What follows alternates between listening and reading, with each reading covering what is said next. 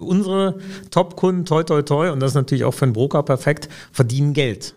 Also die sind schon extrem kompetent, extrem erfahren und dann ist es halt so, dann reden wir schon bei dem einen oder anderen über, über Bundesliga, also auch Bayern München, Fußball. So das Niveau haben mhm. wir als Kunden. Welches, welchen Depotwert haben die dann so im Schnitt? Ja, das sind dann schon einige hunderttausend bis ein paar Millionen. Wirtschaft Düsseldorf am Platz. Liebe Zuhörerinnen und Zuhörer, wir, die iFishing GmbH, freuen uns sehr darüber, den heutigen Podcast präsentieren zu dürfen. Als am Rhein angesiedeltes IT-Systemhaus freuen wir uns, dass die regionale Wirtschaft durch Wirtschaft Düsseldorf Unplugged eine neue Stimme bekommen hat.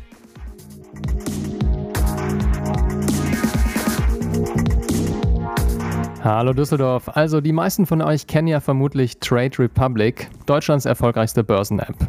Passend dazu lernt ihr heute den Mann kennen, ohne den es Trade Republic so nicht geben würde. Ingo Hillen war vor über vier Jahren nämlich der erste Investor.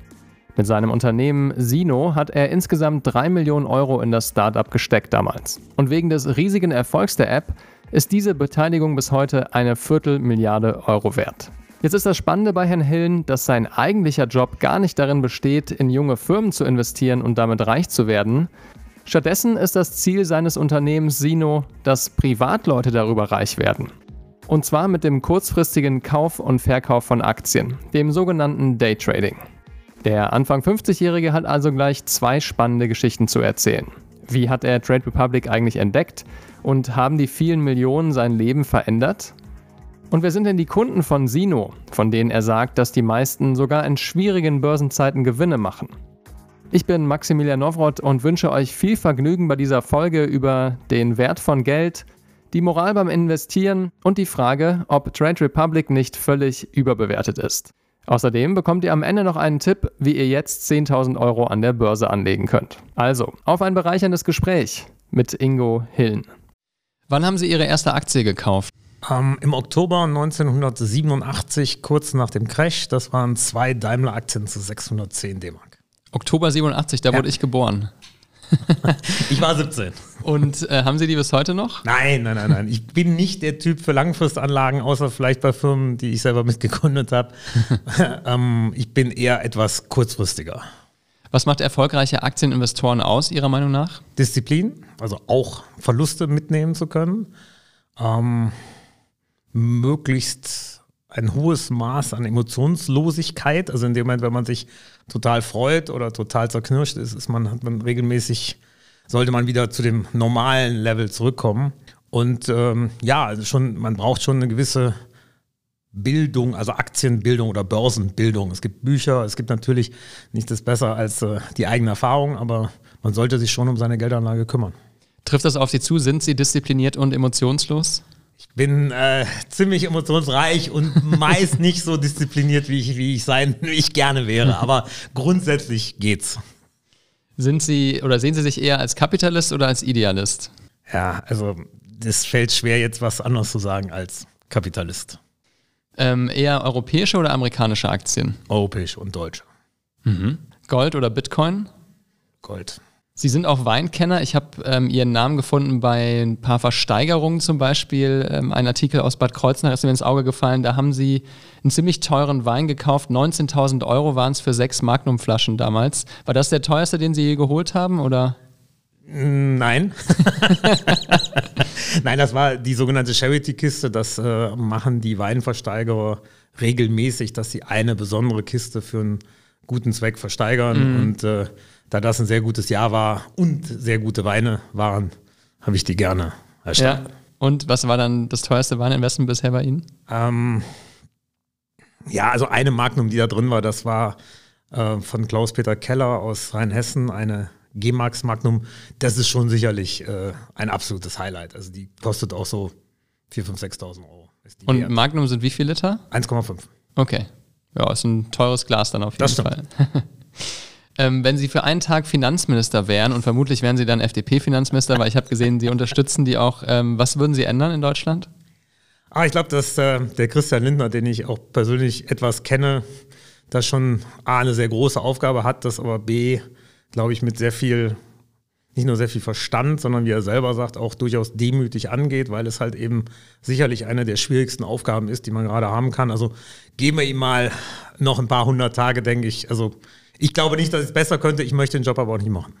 Okay. Herzlich willkommen, Ingo Hillen, Gründer und Vorstand bei Sino. Danke. Äh, Vielen Dank für die Einladung. Sie haben gesagt, mit 17 haben Sie Ihre erste ja. Aktie gekauft. Ähm, haben Sie da schon gewusst oder geplant, dass Geld so eine große Rolle in Ihrem Leben, in Ihrem Berufsleben spielen wird? Also ich hatte im Bildschirmtext, die Eltern werden sich erinnern. Kenne ich mich auch noch, kann ich mich auch noch gut dran Videotext. Videotext, ja. genau, ja. war Videotext, ja. richtig, nicht Bildschirmtext, Videotext. Ähm, hatte ich halt gesehen, dass die, das war halt genau in dem 87er Crash, dass die, die Aktien mehrere Tage ineinander sehr stark gefallen waren. Und ich hatte tatsächlich, ich glaube, 1300 D-Mark auf meinem Sparbuch und ich wollte davon gerne zwei Daimler-Aktien kaufen. Mein Vater fand das nicht ganz so glücklich. Wir haben dann auch das sehr intensiv diskutiert. Ich habe hab ihn dann irgendwie überzeugen können. Und, und nein, natürlich hätte ich das, hätte ich das nicht gedacht. Ich habe dann irgendwie mit, mit 20 eine Bankausbildung gemacht, bin danach in Eigenhandel gegangen bei, bei, einer, bei einer Bank und dann kam halt, fügte es sich relativ glücklich, dass wir 98 Sino gründen konnten. Und welche Rolle spielt Geld für Sie persönlich? Also denken Sie sehr viel an Geld, rechnen Sie viel nach? Ähm, woran merkt man Ihnen an, dass Sie sozusagen ab, der, ab nach der Schule als Bankkaufmann und eben jetzt schon sehr lange Zeit als Börsianer damit zu tun haben? Gut, also Geld ist für mich vor allen Dingen auch Luxus, dass ich das eine oder andere inzwischen halt nicht mehr nachrechnen muss. Also ähm, ich gehe halt, ich trinke sehr gerne Wein, ich gehe auch gerne gut essen und tatsächlich ähm, ist es mir ziemlich egal, was das Essen kostet. Also mhm. es, das ist ein Luxus für mich, dass ich sagen kann, ähm, das interessiert mich eigentlich nicht. Ich möchte gern tolles Essen haben. Tolles Essen kann auch heißen eine tolle Pizza, mhm. ne? kann auch heißen irgendwie einfach ein gut gebratenes Stück Fleisch, aber natürlich auch mal ein zwei oder drei Sterne essen. So, und, und das ist sicherlich ein Luxus, den ich, den ich mir gönne, neben dem, dass ich schöne Weine trinke. Also Sie waren nicht durch Ihr Elternhaus schon darauf geprägt, wenn Sie sagen, Sie haben mit Ihrem Vater damals diskutiert, ob man überhaupt vom Sparbuch zwei Aktien kaufen sollte, was ja wahrscheinlich sehr selten war, dass das Leute in ihrem Alter ja. gemacht haben. Ne?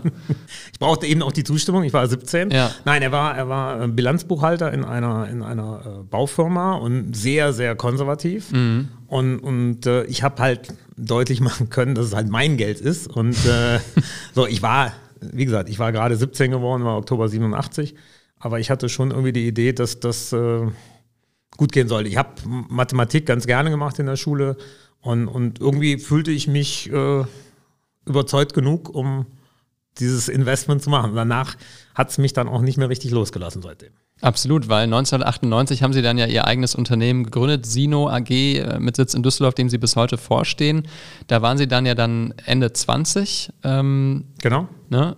Selber kurz nachrechnen. nach, der, nach der Bankausbildung und wie, wie kam das? Also ich meine, ähm, der, der Slogan von, von Sino ist ja, wir, wir fokussieren uns auf die Heavy Trail. Ja. Das müssen Sie eh gleich mal erklären, was das genau bedeutet. Und wie, wie kam Sie damals zur Gründung von Sino? Ah, das war ein sehr glücklicher Umstand. Es gab äh, oder es gibt nach wie vor einmal im Jahr ein sehr schönes Event. Das ist das Börsenskifahren. Das ist irgendwo auf der Welt. Mhm. Im Januar eine Woche. Da treffen sich viele hundert Börsianer. Und ähm, ich war mit einem damals wirklich guten Freund und wir sprachen halt zusammen und sagte, wie ist denn in deinem Job? Ich sagte, du eigentlich ganz gut, ich verdiene gutes Geld, aber mein Chef ist, ich habe damals ein Wort gesagt, äh, was nicht besonders positiv war. Ja. Und dann sagte er, dann machst du selber. Mhm. Und dann habe ich gesagt, ich habe kein Geld. Und er sagt, das gebe ich dir. So, und dann habe ich Matthias Hocker angerufen und habe gesagt, pass mal auf, Hast du nicht Lust? Den kannten Sie noch aus der Ausbildung von der Deutschen Bank? Den kannte ich tatsächlich ne? noch von der Ausbildung bei ja. der Deutschen Bank, ganz genau. Also auch zum damaligen Zeitpunkt schon, schon sieben Jahre. Und äh, ja, dann haben wir das halt versucht. Wie hoch war Ihr erstes Startkapital? Wir haben, ich glaube, als allererstes 200.000, 300.000 D-Mark bekommen. Und tatsächlich ähm, haben wir dann festgestellt, dass in den ersten Monaten oder zumindest nach sechs, neun Monaten äh, wenig Geld reinkam, beziehungsweise fast gar kein Geld und natürlich gewisse laufende Kosten da waren. Da war man dann auch zuerst nicht, waren nicht alle richtig glücklich drüber, aber auch da ähm, hat es geholfen, ein gewisses Selbstbewusstsein zu haben und optimistisch zu sein. Und ja. wir hatten dann natürlich das große Glück, dass wir genau in diese neue Marktphase reinkamen mhm. mit, mit irren Umsätzen und, und haben natürlich da das erste Mal wirklich äh, gutes, sehr gutes Geld verdient und glücklicherweise unsere Kunden auch. Und, und äh, so ergab sich dann eben auch die Konzentration auf Heavy Trader, weil wir damals bis 2001 tatsächlich jede Order telefonisch Vielleicht, vielleicht können Sie das einmal kurz erklären. Also wie haben Sie dann gestartet? Wie haben Sie Geld verdient und wie sah Börse überhaupt auch damals aus? War ja ganz anders als heute, wo man mal eben mit einer App eine Aktie kaufen kann. Komplizierter, Wir ne? haben tatsächlich die, die Terminals gehabt, über die die Orders eingegeben wurden. Das waren, wie gesagt, das wird jetzt auch den wenigsten noch was sagen, das waren Boss Cube Terminals. Ähm, das heißt, die Börsenterminals, die auch wirklich nicht leicht zu bedienen waren. Also da ist jede App von heute ist viel, viel schneller. Sie mhm. brauchen, wenn Sie ich sag mal, Kauf 500 Amazon, das Limit, der Börsenplatz, da müssen Sie wirklich jedes einzelne, war nichts mit Klicken, sondern Sie müssen jede einzelne Information eingeben, jede Order, wenn sie geändert wurde, genau wieder anpacken und ändern. Und äh, ja, die, die Kunden waren am Telefon. Ein höchst aktiver Kunde, den wir hatten, der war auch schon mal eine Stunde am Telefon, hatte halt parallel seine Orders und hat quasi die ganze, also sein, sein, sein Infoscreen, seine Charts und hat da parallel die ganze Zeit die Orders aufgegeben. Und mhm. jetzt bitte ändern und in Stuttgart, Berlin, Frankfurt 1000 Amazon kaufen mit dem und dem Limit und in Frankfurt und auf Tetra 500 Stück verkaufen mit dem und dem Limit. Also es mhm. war schon wirklich harte, körperlich anstrengende Arbeit. Woher kannten Sie diese ersten Kunden, die Ihnen das anvertraut haben? Ähm, ich hatte vorher schon, schon etwas im Bereich Brokerage gearbeitet und da halt eben meine Kunden gehabt. Der eine oder andere ist mitgekommen. Und dann war natürlich der, ich sag mal, ein Trigger für, für den Erfolg war halt, dass wir tatsächlich die ersten Mal in Deutschland die Short Sales, also Leerverkäufe für Privatkunden angeboten haben. Das gab ja. es damals nicht. Das bedeutet ja, dass man sich Aktien leiht diese verkauft und darauf wettet, dass der Kurs hoffentlich sinkt, also genau. auf den fallenden Kurs wettet und die dann genau. wieder kauft und eben die, genau. die, die Differenz mitnimmt. Genau. Da waren Sie die Ersten. Da waren wir die Ersten. Ja. Genau. Das ist ja auch eine Handlung, sage ich mal, die für gemeinhin eher so als unmoralisch äh, empfunden wird, gerade im Bereich GameStop, ja, von einem, von einem Jahr, als äh, die Aktie dieses Videospielhändlers in den USA in die Höhe schoss, weil sich eben die vielen Kleinanleger verabredet hatten, Hedgefonds, also Fonds, die eben diese diese Leerverkäufe im großen Stil machen, eins drüber zu geben. Und ähm, da habe ich mich gefragt, da Sie ja die Ersten waren, war das damals eine Frage von Moral, wo Sie sich gedacht haben, wir bieten das nicht an, dass man auf, auf sinkende Kurse wetten kann oder war Ihnen das egal? Oder? Also ich finde es eher, ich würde es wirklich umdrehen. Ja. Ich finde Leerverkäufe zu verbieten unmoralisch, weil mhm. es geht doch darum, es geht doch um Liquidität und faire Preise. Mhm. Und je mehr Marktteilnehmer das gleiche Gut auf dem gleichen Marktplatz handeln, desto besser wird der Preis. Und wenn ich die Gruppe der Leerverkäufer ausnehme oder denen es verbiete, wird der Preis qua Definition weniger fair. Weil das Risiko eines Leerverkäufers ist ja nun tatsächlich theoretisch unendlich, aber auch in der Praxis können es viele hundert Prozent sein, wie mhm. natürlich die Fonds, die GameStop Short waren, hart gelernt haben. Mhm. So.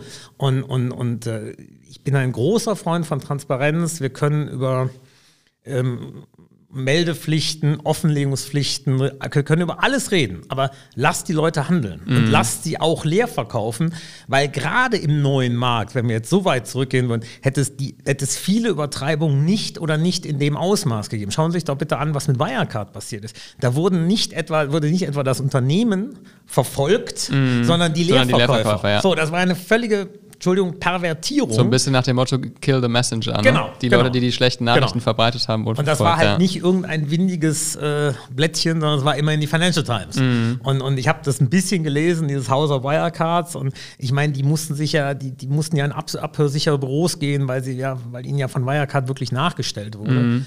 Und da war sicherlich, äh, ja, ich glaube, seitdem wird das vielleicht auch ein bisschen anders angesehen, weil am Ende des Tages haben die Leerverkäufer dazu beigetragen, diesen Skandal auch im Zweifel schneller aufzudecken. Und sie haben natürlich noch höhere Auswüchse verhindert, weil sie eben short gegangen sind. Aber das, Herr Hillen, ist natürlich der positive Aspekt von Leerverkäufen, dass sozusagen dem Markt gezeigt wird, hier kann es sein, dass irgendwie zu viel Luft im Kurs ist oder dass sogar Kriminalität im Spiel ist. Der negative Aspekt ist ja, wenn wirklich ein Unternehmen in den Ruin getrieben wird von zu viel Fonds, die halt auf den, auf den Kursverlust wetten und dadurch den Kurs drücken. Also, also ich kenne kenn tatsächlich keins. Also, weil, weil nochmal, es steht doch jedem frei, insbesondere auch den Vorständen eines solchen Unternehmens, A, selber Aktien zu kaufen. Mhm. Ähm, ich wundere mich immer ein bisschen, wenn ein Vorstand sagt, ich bin wirklich total optimistisch und alles super und hat dann, äh, ich sag mal, für ein paar Prozent seines Jahresgehalts, wenn überhaupt nur Aktien. Also wenn ich, wenn ich Vorstand bin, äh, und das Unternehmen gut finde und mich entsprechend positiv äußere, dann ist es für mich relativ selbstverständlich, dass ich auch Aktien davon habe. Wie viele Aktien halten Sie an? Simo? Ich habe etwas mehr als 10 Prozent. Mhm. Also 10 Prozent plus eine, um ganz genau zu sein.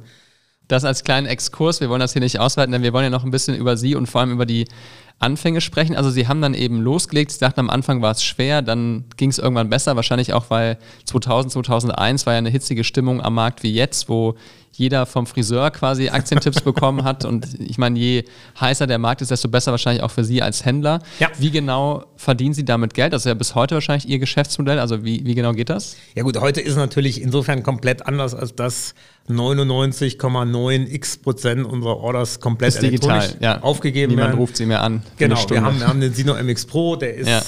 Außerordentlich stabil. Also die Stabilität unseres Systems ist höher als das der deutschen Börse mit ihren Handelssystemen, was irgendwie ganz schön ist, auch für unsere Kunden. Ist extrem perf- performant. Wir reden von 70, 80, 100 Millisekunden, äh, die eine Order braucht. Äh, Wir haben eine offene API, das heißt, Sie können sich Tausende, wenn Sie möchten, Tausende von Kursen in Realtime downloaden, die entsprechend vergleichen, darauf Strategien aufbauen. Also das ist natürlich, natürlich ein wesentlicher Unterschied und wir sind Broker, wir verdienen an der Provision. Ganz klar, die Provisionen sind sehr niedrig. Es gibt immer jemanden, der Sachen noch billiger machen kann. Aber wir sagen halt, wir haben die Kombination aus wirklich sehr niedrigen Gebühren, aus einer sehr guten Abwicklungsbank, plus eben die, die Technik und die Leute, die sich halt, die Kundenbetreuer, die im Schnitt, glaube ich, sechs oder sieben Jahre schon bei uns sind. Mehrere haben die Börsenhändlerprüfung gemacht. Also es ist nicht ansatzweise mit dem Callcenter oder so vergleichbar. Das sind Börsenprofis. Ja. So. Und das ist eine Kombination, die es so halt in Deutschland nicht gibt. Wir sind halt auch, die Sino ist der einzige Broker in Deutschland, der ausschließlich Heavy Trader betreut. Und wir fühlen uns extrem wohl in dieser Nische. Und Heavy Trader, wer, wer ist damit gemeint? Also welche Leute entscheiden sich, ihr Kunde zu werden? Es, es, gibt, es gibt natürlich keine, keine offizielle Definition, aber wir sagen schon, ähm, wenn du keine 50 oder 100 Trades im Monat machst, also ich sage jetzt mal ein paar Trades am Tag Mhm, im Schnitt, dann bist du tendenziell kein Heavy Trader. Okay. Gibt's da, auch davon gibt es natürlich Ausnahmen. Ähm, wenn jetzt jemand sagt, ich habe aber 50 Millionen und wenn ich was bewege, dann bewege ich richtig und dann zahle ich auch gerne was mehr für die Order. Aber ich sag mal 50 bis 100 Trades, ähm, da geht's hin und wir hatten halt in der Spitze mit, ähm, ich sag mal 300 Kunden rund 180.000 Trades im Monat. Das sind also über 600 Trades pro Kunde pro Monat. Ja. Da reden wir von 30 Trades fast. Wie viele Kunden haben Sie aktuell? 310. Mhm. Und sind das alles Millionäre oder Nein, wie, nein, muss man, nein. wie muss man sie sich vorstellen? Nein, das sind, das sind schon Leute, also die, die Top 30, 40, 50, die Börse zum Beruf gemacht haben. Ähm, die teilweise auch, also die Top-Kunden sind regelmäßig sehr lange bei uns. Wir haben das Glück, dass wir immer mal wieder neuen gewinnen, aber sehr viele von denen, also Konto 4 zum Beispiel, äh, den kenne ich auch schon seit 15 Jahren. Mit dem war sie schon, also ich dachte schon, mit dem war sie schon Skifahren äh, Ende der, nee, 90er. Der geht, der geht glaube ich, der geht lieber golfen, und, aber mit dem war ich schon ein paar Mal essen. Ja. Und das sind so Leute, die dann zu Hause ihre sechs, sieben, acht Bildschirme haben und von morgens bis abends an So Börse kann man denken. sich das vorstellen, ja. Ja. Wie alt sind die? Ähm, inzwischen halt älter, weil Mhm. sie halt natürlich auch schon was, was länger bei uns sind. Also ich sag mal so gefühlt, ich habe jetzt die ganz genauen Zahlen Mitte 40. Also Okay. So Anfang, Anfang Mitte 40. Aber dafür gibt es doch eigentlich die Bezeichnung Daytrader, oder? Also Leute, die. ja, wir haben halt irgendwann mal gesagt Heavy Trader, Ja. weil wir das irgendwie besser fanden. Aber ja klar, Ja. Day Trader, Heavy Trader ist dann schon synonym. Aber ich finde es interessant, dass ähm, die Leute dafür ein eigenes Unternehmen, also ihres, brauchen, denn heutzutage kann man ja auch theoretisch mit Trade Republic ein bisschen YouTube und Internet zum Daytrader werden. Zumindest tun das ja auch einige und wahrscheinlich mit geringeren Gebühren als bei Ihnen. Ne? Also Ja, das ist, das ist, ich freue mich natürlich, dass äh, so viele äh, Trade Republic nutzen. Ich meine, Ja. immerhin ist die Sino auch noch, noch beteiligt. Ähm, und wir haben ja auch in den ersten Jahren ähm, etwas, etwas geholfen. Mhm. Ähm, von daher freue ich mich sehr darüber. Aber ähm, Sie werden merken, oder jeder wird merken, je öfter er handelt, desto mehr Möglichkeiten möchte er im Zweifel haben. Ich habe eben gesagt, Mhm. äh, mehrere tausend Kurse Realtime downloaden ins Excel. Das ist halt was, was Trade Republic grundsätzlich nicht anbietet, was Okay. sie nicht anbieten wollen. Ähm, ich glaube, wir reden bei uns von, von über 50 Börsenplätzen weltweit. Ne? Also USA, Kanada, aber eben auch äh, Singapur, Asien, die ganzen europäischen Märkte. Das ist halt alles was, was halt hoch spezialisiert ist. Ich meine, Ja. ich habe mal gesagt, wenn, also auch von der Kundenanzahl, ich meine, das ist eher ein, die Sino ist dann eher tatsächlich sowas wie ein Drei-Sterne-Restaurant und Trade Republic ist halt die beste Burgerkette, die es gibt. Und ich esse auch gerne Burger, aber ne, irgendwann will ich vielleicht auch mal, äh, wenn, ich, wenn ich jetzt wirklich großartig essen gehe, dann reicht aber, aber werden diese Kunden in ihrem Drei-Sterne-Restaurant auch wirklich satt? Also zum Beispiel, klar, 2021 war ein sehr gutes Jahr an der Börse, da hat ja quasi fast jeder Gewinne mitgenommen, aber angenommen jetzt Monat Januar lief schrecklich an den meisten Indizes im, im Westen. Wenn Sie sich so die Performance dieser Heavy Trader anschauen, sind da dann auch Heavy Loser dabei oder wie muss man sich das vorstellen? Also wir haben, wir haben ja das Glück, dass ich eben sagte, dass die, die insbesondere die besten Kunden so lange bei uns sind, die haben einfach schon viel gesehen. Mhm. Also die haben wirklich viel gesehen. Jetzt war es in 2020, also äh, Anfang der Pandemie war es schon so, dass so ein bisschen äh, Zähneklappern gab. Ja. Also das, das, weil es einfach so eine schnelle und starke Abwärtsbewegung schon historisch war. Aber sowas wie jetzt passiert ist, ja, dann, dann rappelt es ein bisschen. Also ich, ich habe die Zahlen tatsächlich nicht. Ich wäre aber, oder ich bin extrem optimistisch, dass sehr viele Kunden in den letzten Wochen Geld verdient haben, weil, mhm. weil sie es einfach können. Das hat dann auch ein bisschen was mit Sino zu tun, dass natürlich auch an diesen Tagen, wenn halt extrem viel los ist, die Systeme einfach laufen. Also wir haben regelmäßig, ähm, dass, dass Kunden uns irgendwie, ich sage jetzt mal, einen Mittagessen-Gutschein schicken für den Handel oder sonst irgendwas und sagen, vielen Dank, dass, dass eure Systeme so gut gehalten haben. Mhm. Weil ähm, dafür hat man, genau an solchen Tagen will dann halt jeder handeln, aber will halt auch schnell handeln. Wenn ja. da das System dann halt mal eine Minute oder auch nur zwei steht, dann ist das schon sehr schlecht. Dann kostet das die Leute Geld oder die mhm. verdienen dann eben weniger oder kein Geld. Und, und äh, nein, also ich, wie gesagt, äh, jeder macht mal Verluste, ist klar, aber wir haben halt das Glück, dass wir ja viele pro, absolute Profis haben. Und Sie haben ja vorhin im Einstieg gesagt, dass Sie selber auch nicht gerade der langfristigste Anleger sind, sondern eher kurzfristig. Ähm, würden Sie sich auch selber als Heavy Trader charakterisieren? Nein, also oder? ich, nein, nein. Also ich, wenn ich, mein kurzfristig ist auch, also ich kenne Leute, die sagen, kurzfristig ist so fünf Minuten. Mhm. Und es, ich kenne Leute, die sagen, langfristig ist, äh, weil sie mindestens fünf, also ist schon, ist zwei Tage. Also es ist die Definition, ist, ist halt wichtig. Also ähm, wenn ich, wenn ich Aktien kaufe, habe ich die auch schon mal Wochen und Monate. Nur mhm. dieser klassische Langfristanleger, wie gesagt, abgesehen vielleicht von TickTS und Sino, ähm, bin, ich, bin ich halt nicht. Weil statistisch betrachtet ist es ja so, dass die meisten kurzfristigen Anleger verlieren. Ne? Also ich glaube, drei Viertel gibt es ja immer wieder diese Studien, ja. denken, die wären schlauer als der Markt, aber unterm Strich verlieren die eher Geld, wie wenn sie sich einfach einen Sparplan geholt hätten auf MSCI World und Schwellenmärkte und sich schlafen gelegt hätten finanziell. Ja, das, ich kenne diese Statistiken auch. Ich kann Ihnen wirklich äh, guten und reinen sagen, bei Sino ist die Statistik eher umgekehrt. Also okay. unsere Top-Kunden, toi, toi, toi, und das ist natürlich auch für einen Broker perfekt, verdienen Geld. Also der allergrößte Teil. Nicht jeder jeden Tag, nicht jeder jede Woche, auch völlig klar. Aber es gibt schon Leute, die sagen, also dieses Jahr hatte ich irgendwie zwei Verlustwochen. Also mhm. in einem Jahr, jetzt nicht in vier Wochen im Januar, sondern äh, also die sind schon extrem was ich eben sagte, extrem diszipliniert, extrem kompetent, extrem erfahren. Und dann ist es halt so, dann reden wir schon bei dem einen oder anderen über, über Bundesliga, also auch Bayern München, Fußball. So das Niveau haben mhm. wir als Kunden. Welches, welchen Depotwert haben die dann so im Schnitt? Ja, das sind dann schon einige hunderttausend bis ein paar Millionen, ganz, okay. ganz klar. Weil, weil, wenn, man, das, das halt lange genug macht, dann muss ja. man halt, genau. Jetzt ist aber auch so, dass der eine oder andere sagt, okay, ich kaufe mir jetzt ein Haus oder ich lege, ich habe mein, mein Langfristdepot bewusst woanders, damit ich es gar nicht anpacke, jeden Tag. Ähm, also ähm, wir haben schon, ja, also wie gesagt, es sind schon viele mit deutlich über einer Million. Mhm. Und Sie haben ja 20 Mitarbeiterinnen und Mitarbeiter bei der Sino oder 19, sagten Sie mir im ja. Vorgespräch. Was machen die denn den ganzen Tag, wenn jetzt niemand mehr anruft, um mit denen eine Stunde lang über Orders zu reden? Nein, es, es gibt natürlich immer, immer Nachbearbeitungen. Es, es gibt äh, Dinge, Stücke, die, also Aktien, die vielleicht nicht oder nicht rechtzeitig geliefert wurden. Es gibt Storni von der Börse selber oder von, von Emittenten. Es gibt ähm, Rückfragen zur Systemkonfiguration oder, oder Updates des Systems. Es gibt auch mal nach dem Motto immer, ich bin jetzt eine Stunde im Auto, ruf mich mal an, wenn um halb drei die Zahlen kommen. Mm, so. Mm. so. das, das ist dieser Rundum-Service. Ne? Es ist jemand also ein bisschen da. aus Bankberatung, Mischung aus Bankberatung und technischer Support so? Ja, also Bankberater, also jetzt äh, bei allem Respekt von den Bankberatern, aber ich finde, ähm, unsere Mitarbeiter würden jeder Bank, würden, glaube ich, jede Bank würde gerne unsere Mitarbeiter haben.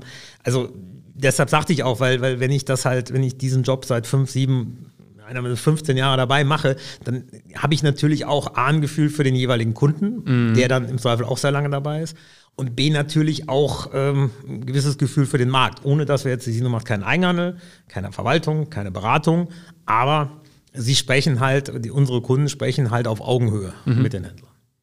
Und Sie selber sind ja dann eben auch schon seit ähm, ja, über 30 Jahren an der Börse aktiv. Handeln ja. Sie auch selber äh, aktiv? Also haben Sie eine Trading-App und schauen ab und zu mal ja, rein? Ja, ich habe natürlich, ich war äh, am, zumindest anfänglich Heavy-User von Trade Republic, weil ja. ich natürlich auch ähm, die Kursqualität äh, selber mir nachvollziehen wollte, auch mhm. gerne direkt gegen den MX Pro. Ähm, also ich habe Trade Republic, natürlich habe ich, hab ich die Trade Republic App noch, da läuft ein Sparplan. Und, und ja, ich, ich, ich handle auch, klar, klar. Also Sie investieren Ihr Geld nicht nur in Magnumflaschen? Nein, ich investiere wirklich auch in, in Aktien. Ja. Weil es ist ja schon eine Frage, die man sich stellen kann. Wie gesagt, die letzten beiden Jahre, also abzüglich die ersten Monate 2020, liefen ja super an der Börse und viele meiner Freunde, die bisher noch nie was mit Aktien zu tun hatten, die wissen, was ich beruflich mache, haben gefragt, so jetzt noch loslegen, wie denn und so. Und es war, ist ja ein Riesenhype. Ich glaube, es gab noch nie so viele Aktionäre in Deutschland wie jetzt, über 10 Millionen. Ja. Aber jetzt haben wir eben 2022 und der erste Monat sah nicht gut aus über den breiten Markt. Viele haben vielleicht zum ersten Mal überhaupt Verluste gespürt und gesehen, dass es nicht nur nach oben geht. Ähm, was raten Sie dann Leuten, wenn, wenn Sie gefragt werden, Mensch Ingo, äh, du bist doch seit 30 Jahren dabei, was mache ich jetzt? Also ähm, wie gesagt, auch ich mache ja keine, keine Beratung, aber ich glaube, also ich bin klassischer Antizykliker. Also ich weiß, dass ich genau jetzt vor, vor acht, neun Tagen äh, mit jemandem gesprochen habe, der ähnlich alt ist wie ich, der, der eigentlich das Gegenteil von dem mhm. sagte, der sagt, jetzt rufen ihn die Leute an, sagen, muss man jetzt noch raus. Ich bin aber null pessimistisch. Also ich glaube nicht, dass wir, dass wir in einem Jahr deutlich niedriger stehen. Ich glaube, dass wir höher stehen. Ich glaube jetzt nicht, dass wir nochmal ein Jahr kriegen mit, was weiß ich, 20, 30 Prozent. Das sehe ich nicht. Weil es gibt halt das Zinsthema. Gleichzeitig wäre auch ein Zins, der vielleicht äh, am langen Ende 50 Basispunkte höher ist, ist natürlich immer noch sehr, sehr niedrig. Auch in, mhm. in Deutschland sowieso, in Amerika aber auch. Und, und, und es gibt halt fantastische Unternehmen. Wie bewerten Sie, wie sich die Aktienkultur in Deutschland entwickelt hat? Ja, freue ich mich. Also ich freue mich vor allen Dingen, weil äh, das Trade Republic so einen aus meiner Sicht wesentlichen Beitrag äh, dazu geliefert hat, weil das haben wir, in, ich sag mal, in unseren kühnsten Ideen 2017, 2018 haben wir gesagt, vielleicht kann man ja sagen, dass Trade Republic hilft, die Aktienkultur zu beleben. Und das haben sie gemacht. Also mhm. ganz, ganz klar. Das hat Trade Republic gemacht mit den ähm, ich sag mal, kostenlosen Sparplänen, mit dem provisionsfreien Handel, mit der Einfachheit der App. Die App ist genial. Mhm. Die App ist genial. Es gibt ja den einen oder anderen ähm, Online-Broker, der dann auch gerne ähm, diese Kunden hätte. Und wenn man sich dann die App anschaut und die steht dann halt auf Platz 117 im App Store und die Trade Republic steht auf 4, ich glaube, die stand mal auf 2, da war nur PayPal mm. noch weiter vorne, dann ist das halt eine andere Kategorie. Die, die App ist, ist mega, die Stabilität ist extrem hoch. Ähm, insbesondere die, die, die letzten, die letzten neun, neun Monate. Und, und äh, das, ist, das ist perfekt. Also wenn, wenn ich jetzt, keine Ahnung, wenn mich jemand fragt, ich habe auch äh, Sohn eines Freundes, der ist jetzt auch bei Trade Republic und der guckt sich das auch an mhm. und macht einen Sparplan und macht Aktien. Ja, super. Also ich persönlich finde es auch großartig, dass sich viel mehr Leute Gedanken machen, wie kann ich für mein Alter vorsorgen, ohne Sparbuch, Lebensversicherungen und ja. Sachen, die einfach nicht funktionieren, in Aktien gehen, ETF-Sparpläne, aber das ist ja nur ein Teil von Trading-Apps wie Trade Republic. Was die ja auch machen, ist einen schon ermutigen und zumindest ertüchtigen, sehr kurzfristige Wetten abzuschließen, Hebel zu kaufen, also Produkte, wo ich entweder ein Vielfaches gewinnen oder eben auch verlieren kann und ja, ein bisschen verführt werde zu zocken. Also ich, ich sage das auch, weil ich ähm, vor kurzem mich mal rumgetrieben habe in einem Reddit-Forum namens Mauerstraßenwetten, wo in Deutschland über 117.000 Menschen registriert sind, die natürlich sich auch über Aktien austauschen, aber vor allem viel über schnelle Wetten, heißt ja auch Mauerstraßenwetten und dafür eben primär Trade Republic nutzen. Macht Ihnen das nicht auch ein bisschen Sorgen? Also ich meine, Sie betreuen Heavy Trader, wo Sie sagen, die haben Ahnung, das ist deren Beruf. Jetzt gibt es aber immer mehr junge Leute, die machen das eher als Hobby wie früher vielleicht Fußballwetten. Also ich bin äh, ein liberaler Mensch, ich bin auch FDP-Mitglied und, und mein Leitbild ist schon, dass erwachsene Menschen ähm, grundsätzlich für sich alleine sorgen können sollten mhm. und man denen eher weniger als mehr vorschreiben sollte. Das ist vielleicht das Erste. Und natürlich, ich meine, das wird ja nun, steht ja überall und das weiß man. Natürlich kann man, der eine oder andere wird es jetzt erlebt haben in den letzten Wochen, auch mit Aktien, empfindliche Verluste. Mhm. Fragen Sie mal Casey Woods. So, und, und, und äh, es ist ein Risikoinvestment, nur die Chance, über, gerade über einen längeren Zeitraum, über viele Jahre, sei es mit dem Sparplan, sei es auch mit richtig guten Aktien, Geld zu verdienen, ist halt überproportional hoch. Also sie, sie, sie spielen ein Spiel, bei dem sie grundsätzlich eine über 50er Chance haben zu gewinnen. Mhm. Sie können es natürlich selber zunichte machen, wenn sie mal oben kaufen und verkaufen. Ähm, das ist schlecht. Aber nochmal, also jeder soll sich bitte sehr kundig machen, bevor er anfängt. Er soll mit dem Geld handeln, was er verschmerzen kann. Es gibt bei heute keine Kredite bei Trade Republic. Mhm. Das heißt, das Geld, was sie haben, können sie verlieren, aber grundsätzlich auch nicht mehr oder auch nicht mehr. Und, und, und äh, also ich, ich sehe das, ich sehe das überhaupt nicht so. Also das ist ein bisschen, als wenn man sagt, ja, man muss auf jede, in einer Bar auf jeden starken Drink irgendwie Mahnaufkleber. Nee, wenn ich, wenn ich einen Zombie bestelle oder so in der Bar, dann weiß ich, äh, dass, dass, dass da viel Alkohol drin ist. Also das steht ja auch drauf. Ja, aber es ist ja, ist ja eine Frage von Verfügbarkeit und es wird ja zum Beispiel schon darüber diskutiert, Beispiel Nikotin, also Zigaretten, wo verkaufe ich die, wann verkaufe ich die und wie sorge ich dafür, dass es eben nicht gesundheitsgefährdend, sondern im Genussrahmen bleibt. Ne? Jetzt wollen wir aber die, also die Anlage von Geld nicht mit, mit wirklich klassischen Giften vergleichen. Also Geldanlage. Das nicht, aber es hat ja schon bei manchen Leuten Suchtpotenzial. Das, das ist ja schon vergleichbar. Ja, es gibt sogar Streetwork, die, die sich darum kümmern. Ne? Das ist richtig. Gleichzeitig ist da auch wieder Mehrheit und Minderheit. Also mhm. ich bin extrem für Minderheitenschutz. Ich verstehe auch, wenn sich jemand äh, im Casino sperren lässt. Also ich kann mhm. das nachvollziehen. Ich weiß länger nicht mehr, aber ich würde immer wieder gerne gehen. Ähm, doch, ich war, war von Malm ja nochmal. Und, und ähm, aber das, sorry, also da ist einfach der, der erwachsene Mensch gefragt, der dann auch, ähm, ich sag mal, A, auf sich selber aufpasst und B, halt hoffentlich äh, Freunde, Familie etc. Aber ich kann nicht, weil einer ähm, Gefahr läuft, süchtig zu werden, kann ich nicht 500 Leute sperren. Das, ja. das funktioniert nicht. Also dann, dann äh, gibt es auch Alkoholverbot. Also das wäre dann nur konsequent. Mhm. Okay. Jetzt haben wir ja schon so viel über Trade Republic gesprochen. Jetzt müssen wir aber auch vielleicht doch einmal zu den Anfängen zurückgehen, denn das Geschäftsmodell von Sino ist ja eigentlich nicht, dass sie als Investor auftreten und Wagniskapital spendieren, damit Unternehmen groß werden und sie davon profitieren, sondern eben, dass sie Heavy Trader äh, betreuen. Aber sie waren sehr früher Investor von Trade Republic und haben damit auch ziemlich viel Geld verdient. Ne? Vielleicht ja, wir waren sogar der erste Investor. Der allererste. Ich muss immer ein bisschen, einmal erzählen. Ja? Wenn einer sagt, wart ihr denn auch bei den ersten dabei? Also wir waren, waren der erste Investor. Auf LinkedIn schreiben sie auch der Entdecker von Trade Republic. Ja, das, das habe ich übernommen. Das war die Finanzszene, hat das okay. geschrieben. Also ja. ich habe, da habe ich, das hätte können in Anführungsstrichen setzen. Ja. Das hat der Herr Kirchner, glaube ich, geschrieben. Und, und ja, aber abgesehen davon stimmt's auch. Also ähm, ich habe die, ähm, die Gründer kennengelernt, ich glaube am 11. März 2017. Mhm. Und ich glaube, mit dem Aufsichtsrat, oder ich war damals Alleinvorstand, ähm, der Robert Mange hat es mal so formuliert, der, ich habe den Aufsichtsrat überzeugt innerhalb kurzer Zeit. Eine Woche später haben wir die Entscheidung getroffen, ja, wir beteiligen uns, weil ich gesagt habe, das ist, das müssen wir machen. So, und dann haben wir halt anfänglich die Mehrheit übernommen, Carsten Müller und ich wurden Geschäftsführer. Wie viel haben Sie investiert? Ein, wenige hunderttausend Euro. Okay. Als erstes. Also vergleichbar, wie als Sie damals in den 90ern Geld brauchten für den Start von Sino, ja? Ähm, ein bisschen mehr tatsächlich, aber ja. ich sag mal Inflations, also ja, ja. Un, un, ungefähr. So, aber das war, wie gesagt, das war das erste Investment, insgesamt drei Millionen. Wir haben mal den 2018 nachgelegt. Mhm. Ähm, und dann kam überhaupt erst, also nach mehr als einem Jahr, äh, kam erst ein, ein weiterer Investor und bis zur Series A im Juli 2019. Also der richtigen großen Finanzierungsrunde. Genau, dann, ja. das war die erste, das war die erste, aber bis dahin sind schon durch Sino und durch befreundete ja. Investoren aus meinem Netzwerk, aus Sino-Netzwerk, sind knapp 8 Millionen in die Firma mhm. investiert worden. Also darf man auch nicht ganz vergessen, weil die Series A war 8,5. Also ja. wir haben quasi 8 Millionen und dann kam im Juli 19 immerhin zwei Jahre und vier Monate, nachdem ich äh, die drei Gründer kennengelernt hatte, kamen halt die 8,5 Millionen dazu. Also wir haben schon in den ersten gut zwei Jahren schon sehr viel gemacht, neben dem, dass wir etwas Geld gegeben haben und dann Aber auch Geld besorgt haben. Das ist ja schon außerordentlich, dass Sie innerhalb von einer Woche 100.000 ja. Euro locker mit es eigenen Unternehmen. Die, die erste also, Zahl war ein bisschen weniger. Die, die erste Investment, wir waren im August beim Notar, aber wir haben tatsächlich, weil es eben ja. auch eine bisschen eine Do-or-Die-Situation war, ähm, haben wir halt auch wirklich nach, ich glaube, nach drei oder vier Wochen haben wir Geld überwiesen. Wir haben die Entscheidung getroffen. Haben, muss man dann natürlich noch ein bisschen die Verträge ne, entwerfen. Das dauert halt auch noch ein paar Tage. Aber ja, innerhalb von einer Woche, weil ich A, waren die Gründer extrem überzeugend ähm, und auch also sehr, sehr kompetent. Und, und ich habe einfach gesagt, das Modell jetzt, die Zeit ist reif. Mhm. Also ich habe tatsächlich mal in, in 2012, habe ich sowas mal gehabt, ich gesagt, müsste man nicht eigentlich über Lang und Schwarz und mit einer App und so, das, das, ich habe es damals No-Cost-Broker genannt. Und, und äh, das ganze Konzept war, also wir hatten keine App, wir hatten kein Geld. Also von daher war das dann, die Idee war gut, aber so, und, und vielleicht war das, spielte das auch eine Rolle. Ich, ich war, darf ich wirklich sagen, ich war vom ersten Tag an überzeugt. Ich war mhm. völlig überzeugt. Ich habe ja auch, auch mein, also ich habe selber in Toyota Public investiert, ich habe in Sino investiert. Ich habe, deshalb habe ich auch jedem gesagt, also bei, ich glaube 4,80 Euro war es in der Sino-Aktie, ich bin davon überzeugt. Ich, das wird, dass es so gut wird, hätte ich niemals gedacht. Wann haben Sie das gespürt, dass es ein richtig großer Deal werden könnte?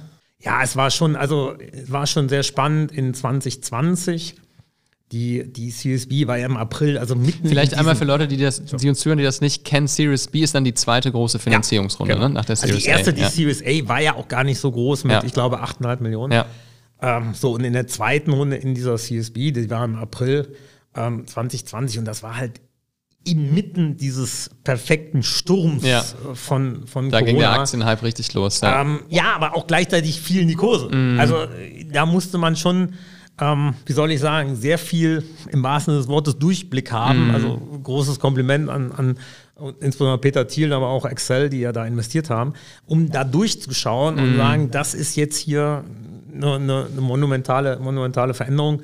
Und tatsächlich, also ich hätte, ich hätte nicht gedacht, dass wir wiederum nur 13 Monate später, also im Mai 2021, ähm, das Trade Republic mit 4 Milliarden Euro bewertet oder 5 Milliarden Dollar. Das ist, ähm, das war sicherlich etwas ganz Besonderes. Also Ja. zu dem Zeitpunkt war äh, Trade Republic halt das teuerste Fintech in Deutschland. N26 ist es ja jetzt. Aber das ist schon, Und Sie selber haben aus drei Millionen wie viel gemacht? ähm, wenn man zugrunde legt, den, diese 4 Milliarden Bewertung, weil es halt keine andere gibt, etwas über 250 Millionen. Also Und- aus Summe aus realisierten und Gewinnen plus Buchgewinn. Und Sie haben ja vorhin gesagt, Sie halten 10% Anteile an Sino, kann man sagen, 25 Millionen geht in Ihre Tasche. So kann ich das nicht sagen, weil ich habe auch in den letzten Wochen, Monaten sie nur noch zu Kursen um 88 Euro gekauft. Also das kann man, so kann man das nicht, kann man das nicht ganz sagen. Weil ich habe quasi Sino auf dem aktuellen Niveau sogar ein paar Euro drüber Ja. noch nachgekauft. Also, Ja, okay, aber ich meine, das ich habe sehr gut verdient. Auslösen, ja, so. Gab es dann, also die sind ja dann wirklich sehr reich dadurch geworden, durch dieses Investment. Gab es was, was sie sich dadurch erfüllt haben? Oder haben sie gedacht, jetzt werde ich erst recht Investor, weil es das su- super so gut geklappt hat? Oder was war so ihre Kern-Lernerfahrung daraus? Also ich glaube, dass das wirklich ein, ein, eine einzigartige Geschichte war und dass wir das mit hoher Wahrscheinlichkeit nicht wiederholen werden. Ich habe eher mehr Respekt vor den nächsten Investitionen, weil was ich auf jeden Fall verhindern wollte, war jetzt nehmen wir mal 15, 20 Millionen investieren einfach mal, weil das hätte so gut geklappt. Also genau dieses emotionale werden, was Sie vorhin meinten, was ein Investor das, nicht das braucht. Ja. Also ähm, es gab tatsächlich am Tag der CVC, als unterschrieben wurde, äh, gab es einen Podcast, den habe ich letztes auch nochmal gehört, da merkte man nur eine gewisse Euphorie. und und, und äh, aber wirklich, ja, also, wie gesagt, wir haben auch ein paar Investments gemacht, die entwickeln sich auch gut bis sehr gut. Ähm, also, aber nochmal ähm, mit, mit großem, großem Respekt und auch mit durchaus, äh, ohne jetzt zu denken, dass ich jetzt plötzlich der größte Investor aller Zeiten wäre oder so, oder jetzt dringend einen eigenen Fonds auflegen müsste. Also wir schauen uns die Sachen an. Wir haben ein paar Leute jetzt natürlich, die auch bei Twitter Public investiert waren, die auch glücklich sind darüber. Und, und äh, mit denen schauen wir uns immer mal wieder Investments an, als Sino, aber eben ich auch privat. Aber wir lehnen deutlich mehr ab, als dass wir zusagen. Und in Ihrem Privatleben hat sich dadurch was geändert? Weil ich meine, Sie sind ja dann schon quasi über, innerhalb von wenigen Jahren zum Multimillionär geworden durch diesen Sagen wir mal so, Entscheidung, es, es, ja? es, ging mir, es ging mir vorher auch schon relativ gut. Also Ja. ich habe vorher auch schon gut gegessen und sehr gut getrunken. Ja. getrunken. Jetzt trinke ich vielleicht noch ein bisschen besser. Okay. Also ähm, es, es hat sich eigentlich, ich würde sagen, relativ wenig geändert. Allerdings ähm, beim, beim Thema Luxus, dass man halt einfach sagt, komm, das ist mir jetzt egal, ich gönne mir das jetzt. Mhm. Ja, Also ähm, ob ich jetzt reich bin oder nicht, also ich, das war sicherlich, sicherlich sehr gut. Also ich würde sagen, ich bin nicht reich, um direkt das zu beantworten. Aber natürlich ist, ist ein gewisses Vermögen da, dass man, ich mir jetzt wirklich sehr viele Sachen leisten könnte und auch das eine oder andere auch leiste. Also wenn es dann ist, fliegen wir übers Wochenende jetzt irgendwo hin, dann fliegen wir halt dahin. Was soll denn? Und von den paar Investments, die Sie schon gemacht haben, das sind ja vor allem Startups, also junge, innovative Unternehmen, auch so im Finanzbereich natürlich.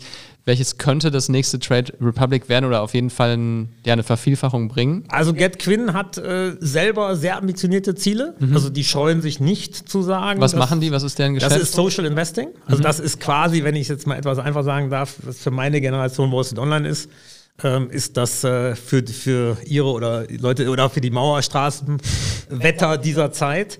Also Ähm, eine Forenplattform ja, eine, oder? eine, Plattform, Ja. genau, mit, mit, mit, wo man sehr viele Informationen natürlich zu den zugrunde liegenden Aktien bekommt, wo man sich austauscht. Also ähm, ich sag mal, ein, ein ja, Thema, Thema ist Social Investing. Ja. Mhm. Die haben schon über 100.000 User, also richtig, richtig gut.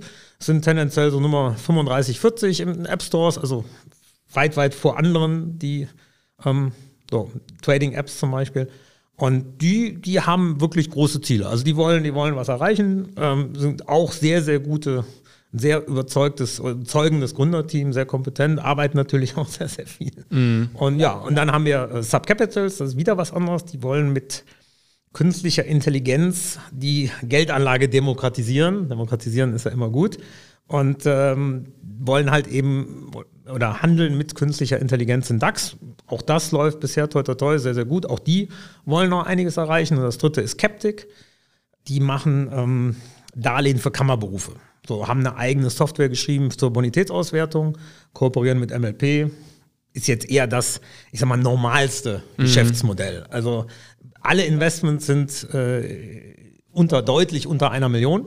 Also von daher, selbst wenn alle drei, was ich wirklich nicht glaube und was ich ihnen auch nicht wünsche, jetzt alle auf Null enden würden, wäre nichts passiert. Zumindest nicht Substanzielles passiert. Und auf der anderen Seite ist die Chance halt groß, dass es nicht auf Null geht, sondern dass, also wie gesagt, Get Quinn ist sehr, sehr ambitioniert. Und die laufen ja alle unter dem Dach der Sino, nämlich unter dieser Tochter Sino Beteiligung GmbH. Die ne? sind in der Sino-Beteiligung Ja. drin, genau. Also das ist die hundertprozentige Tochter.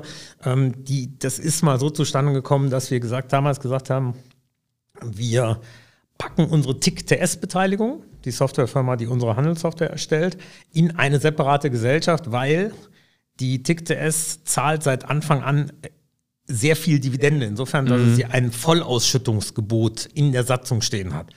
Das war damals auch eine gute Idee. Und, und äh, die Dividenden waren irgendwann so hoch, dass wir als Sino daraus Abgaben zahlen mussten, weil wir ein Finanzdienstleister sind und weil das unseren Gewinn erhöht hat. Ja. Und deshalb haben wir gesagt, wenn wir das in einer Tochter haben, zahlt die Sino AG keine Abgaben daraus. Und dann sprachen wir von mittel fünfstelligen Beträgen jedes Jahr. Okay. Deshalb hatte sich, so ist die Sino-Beteiligung entstanden. Verstehe. Und so kamen halt eben dann die Beteiligungen, die es jetzt gibt, bis auf die TIC-TS, das hat jetzt andere Gründe, die sind wieder zurück in der Sino, ähm, sind in der Sino-Beteiligung. Ich frage, weil angenommen, uns hören Leute zu, die jetzt sich auch für ihre Aktie interessieren, die kann man ja kaufen. Ja. Investiert man dann eher in ihr Kerngeschäft Heavy Trader betreuen oder investiert man in die, sage ich mal, in das glückliche Händchen von Ingo Hillen und Co., ähm, das nächste Trade Republic zu finden? Ich glaube, man investiert vor allen Dingen in Trade Republic. So, so, so oft In Trade man, Republic? Ja. Immer noch? Ja, immer noch. Wie viel Anhalt, Anteile halten Sie noch? 2,8 Prozent wirtschaftlich. Ja. Das sind auf Basis des letzten Wertes 112 Millionen bei 4 Milliarden. Ähm, die Sino hat 2,33 Millionen Aktien. Das heißt, das, ent- dieser Wert entspricht fast alleine 50 Euro. Wenn er denn realisierbar ist. Er kann höher und niedriger sein, wie es immer so ist. Ähm, dazu kommt, dass wir schon mehrfach angekündigt haben, wenn auch noch nicht beschlossen, dass wir in der jetzt kommenden Hauptversammlung im zweiten Quartal 53 Euro Dividende auszahlen wollen. Aktienkurs ist heute 83. Das heißt, es bleiben nach der Dividendenausschüttung 30 Euro rechnen Ja. euch übrig. Ja. 30 Euro sind mal 2,3375 Millionen Aktien, sind irgendwie etwas über 70 Millionen. Das heißt, die kriegen schon die 2,8 Prozent an Trade Republic für 70 Millionen. War aber auf der Basis der letzten 110 Millionen wert. Und sie kriegen das Sino-Kerngeschäft. Und sie kriegen noch ein bisschen Cash und sie kriegen noch ein bisschen TICTF-Anteile und sie kriegen ein bisschen an GetQuinn Da und an kommt, der, da Captic kommt der Verkäufer in Ihnen durch. Okay, ja, deshalb habe ich sieben verstanden. Aktien gekauft. Also Ja, das ist, ja. äh, und wie gesagt, die können, es ist ja alles öffentlich. Ich glaube, mein Durchschnittskurs ist äh, irgendwie um 88 oder so. Also ich liege da jetzt, auf die letzt gekauften liege ich tatsächlich. Ja, aber wenn man sich den, den Börsenkurs anschaut, der ist natürlich explodiert durch ihren Erlös von Trade Republic. Und man fragt sich ja, wie soll das wiederholbar sein, ähm, dass es auch gut weitergehen kann. Ja, aber es, es, muss ja, also nochmal, es muss ja nicht zwingend wiederholbar sein, sondern wenn ich, wenn ich, ich würde die Sino bewerten als Summe der Teile. Und dann muss ich mit Trade Republic anfangen, weil das der größte Teil ist. Beziehungsweise ist noch nicht mal ganz richtig. Wir haben Cash ist der größte Teil. Wir haben gesagt, dass wir in, inklusive Steuerrückforderungen aus der Dividendenzahlung 140 Millionen Euro Cash haben. Das ist etwas mehr als 60 Euro pro Aktie. So, und dann kommt Trade Republic. Und jetzt kann man argumentieren und sagen, naja, ist ja alles, der Hype ist ja ein bisschen vorbei. Auf der anderen Seite war das aber im Mai letzten Jahres. Also ist jetzt auch wieder acht Monate her. So, und wenn ich, wenn ich sehe, dass N26 mit 7,9 Milliarden Euro bewertet ist, wüsste ich eigentlich erstmal nicht, warum Trade Republic niedriger bewertet sein soll. Ich, ich gebe Ihnen ein Argument. Ich meine, wenn Sie sich den Börsenkurs von Robinhood anschauen, Mhm. das muss man jetzt nicht eins zu eins mit Trade Republic vergleichen, aber ist ja auch ein Broker in den USA über Handy, ohne Provision. Der ist ja dermaßen gefallen. Also ich habe ähm, vor dem Gespräch nochmal nachgeschaut. Ich glaube, die sind mit 70 Dollar mal ähm, kurz nach dem Start hochgegangen. Sogar 80, ja? Ja, und jetzt sind sie auf unter 13. Also Genau. man hat massiv verloren. Und das könnte doch auch mit der Bewertung von Trade Republic passiert Das, sein. also Robin Hood ist schon deutlich unterschiedlich. Also zum einen stehen sie nicht nur in der Kritik, sondern werden auch mannigfaltig verklagt in den USA, weil sie eben ganz anders als Trade Republic nicht auf dieses Payment for Order Flow hingewiesen haben. Ich weiß, wir haben das in den ersten Tagen, wir sind am 9. Januar 2019 sind wir live gegangen und ich habe gesagt, Jungs, wir müssen transparent sein. Können Sie das einmal erklären? Auf was genau haben Sie da hingewiesen? also, ähm, die Trade Republic berechnet, übrigens anders als Robinhood, 1 Euro Fremdkostenpauschale. Mhm, Das heißt, der eine Euro ist schon mal da. Bei Robinhood sind es null. Bei jeder Order, also bei jedem Bei, Kauf. bei, bei jeder Order für, für. Aktien. Genau, Ja. genau. Mhm. So, und, und, und Derivate. So, und, und äh, die, die logische Frage, insbesondere vor, vor drei Jahren, war halt, wie will denn Trade Republic damit Geld verdienen Mhm. mit einem Euro? Und deshalb haben wir gesagt, wir, wir legen das offen, dass wir, wie jeder andere Broker in Deutschland, ähm, sogenanntes Payment for Order Flow bekommen. Das heißt, wir bekommen vom Handelspartner Lang und Schwarz am börslich regulierten Segment der Lang und Schwarz Exchange in Hamburg bekommen wir, bekommt Trade Republic für jede Order eine Rückvergütung. Außerdem gibt es eine Rückvergütung für Derivate-Orders. Das ist nochmal, das ist keine Erfindung von Trade Republic, das gibt es schon seit 15 oder 20 Jahren. Das gibt es wahrscheinlich so lange, wie es Online-Broker gibt. Und wenn Sie sich das anschauen bei FlatEx oder bei Consors oder bei DAP oder wer auch immer, die bekommen das auch alle und im Zweifel bekommen die noch ein bisschen mehr, weil deren Orders größer sind, weil deren Depots größer sind und mit größeren Depots können sie größere Orders machen. So, und, und, und äh, Trade Republic hat sich halt am Anfang dafür entschieden, das ganz klar offen zu legen und schon äh, als quasi zweiten Punkt nach dem Motto FAQs, wie, wie verdient Trade Republic Ja. Geld? Wir erhalten eine Rückvergütung. Ja. Das müssen wir bei FlatEx suchen, ne, dass die Rückvergütung bekommen. Und, und, und äh, von daher ist das ein Riesenunterschied zu Robinhood. Da waren wir eben. Der zweite Riesenunterschied, habe ich gerade schon gesagt, ist, dass Trade Republic einen Euro bekommt. Fremdkostenpauschal. Robinhood bekommt 0 Dollar. Das macht einfach bei mutmaßlich vielen, vielen, vielen Millionen Trades viele, viele Millionen Euro Unterschied. Das, ist, das, ist ein, das ist ein wichtiger Unterschied. Ähm, das dritte ist halt, dass, dass die, die ähm, das Wachstumspotenzial von Trade Republic natürlich viel höher ist als das von Robinhood. Also Christian Hecker hat gesagt, Trade Republic will Ende 22 in jedem Euroland sein. So, da fehlen halt noch ein paar. Ne? Und, und jetzt ist gerade Italien ist dazugekommen, Spanien ist dazugekommen, Niederlande ist dazugekommen. Also ähm, nochmal, ich würde dann eher schauen, ähm, die Zahlen von N26. Ich glaube, dass die Zahlen von Trade Republic in 22 besser sein werden als die von N26. Ich würde da sogar drauf wetten. Und dann, ich sage nicht, dass Trade Republic 7,9 Milliarden wert ist. Ich sage nur, wenn Trade Republic nur 4 Millionen, 4, Mil- nur in Anführungsstrichen 4 Milliarden wert ist, dann ist die Sino-Aktie deutlich zu preiswert. Auch deshalb habe ich Sino gekauft. Wir waren eben bei der Bewertung Sum of Parts, weil die 140 Millionen Cash und 110 Millionen Trade Republic sind 250, sind alleine 110 Euro knapp. Ja, das, also mathematisch macht das für mich Sinn, nur der Punkt ist ja, wenn man sich die Bewertung von Technologieaktien, also Unternehmen, wo ich einfach schauen kann, wie viel sind die gerade wert, wenn ich mir das anschaue, die haben ja seit November einfach systematisch verloren, weil aufgrund der ähm, kommenden Zinserhöhungen alle Unternehmen, die noch keine Gewinne machen, abgezinst werden und die Bewertungen wurden echt so um 30, 40 Prozent gekillt. Also müsste es doch eigentlich auch bei ihrer Beteiligung so sein. Warum sollten die davon ausgenommen sein? Naja, wenn die also- an der Börse wären, wäre doch der Kurs genauso gefallen. Von welchem Niveau aus? Also die N26-Runde war Ende Oktober. So, und wenn man jetzt von da aus geht und sagt, gerne 30 Prozent und man war sowieso 20, 30 Prozent, dann landet man wieder bei 4. So, weil die Bewertung von 4 ist ja nicht aus Januar oder Dezember 2020, sondern die ist aus Mai 20, 2021. Also von daher 20, 30 Prozent d'accord, aber eben von einem anderen, nicht vom Niveau von Mai. Nicht Okay. vom Niveau von Mai. Ja. Gut, wir sind gespannt. Ich meine, wir sind hier ja keine Anlageberatung in diesem Podcast. Eigentlich müsste es jetzt auch einen Disclaimer geben. Wir wollen auf keinen Fall zum Kauf von Aktien animieren, aber ich fand es wichtig, mal zu verstehen, in was man investieren würde bei Ihnen. Vielen Dank, dass Sie das so ausgebreitet haben. Ähm, Herr Hellen, Dank für das gute Gespräch. Eine Sache, äh, bevor Sie gehen, wir haben immer noch einen persönlichen Tipp am Ende, den wir einholen von unseren Gästen. Wenn man jetzt 10.000 Euro anlegt, Anfang 2022, wa was würde man tun oder was sollte man tun, Ihrer Meinung nach? Also ich würde, ich würde tatsächlich etwas diversifizieren. ich äh, gehe mal von meinem eigenen Depot aus. Ja, ich würde Sino-Aktien im Depot haben wollen. Ähm, ich würde auch Gold und Silber im Depot haben wollen, auch etwas mehr als die klassischen 5 oder 10 Prozent. Ähm, ich würde Aktien, die ich niedrig bewertet finde, zum Beispiel eine Deutsche Wohnen, mhm. die ja vor paar Monaten übernommen wurde mit, mit 53, wenn ich das richtig erinnere, und jetzt eher bei 36 steht.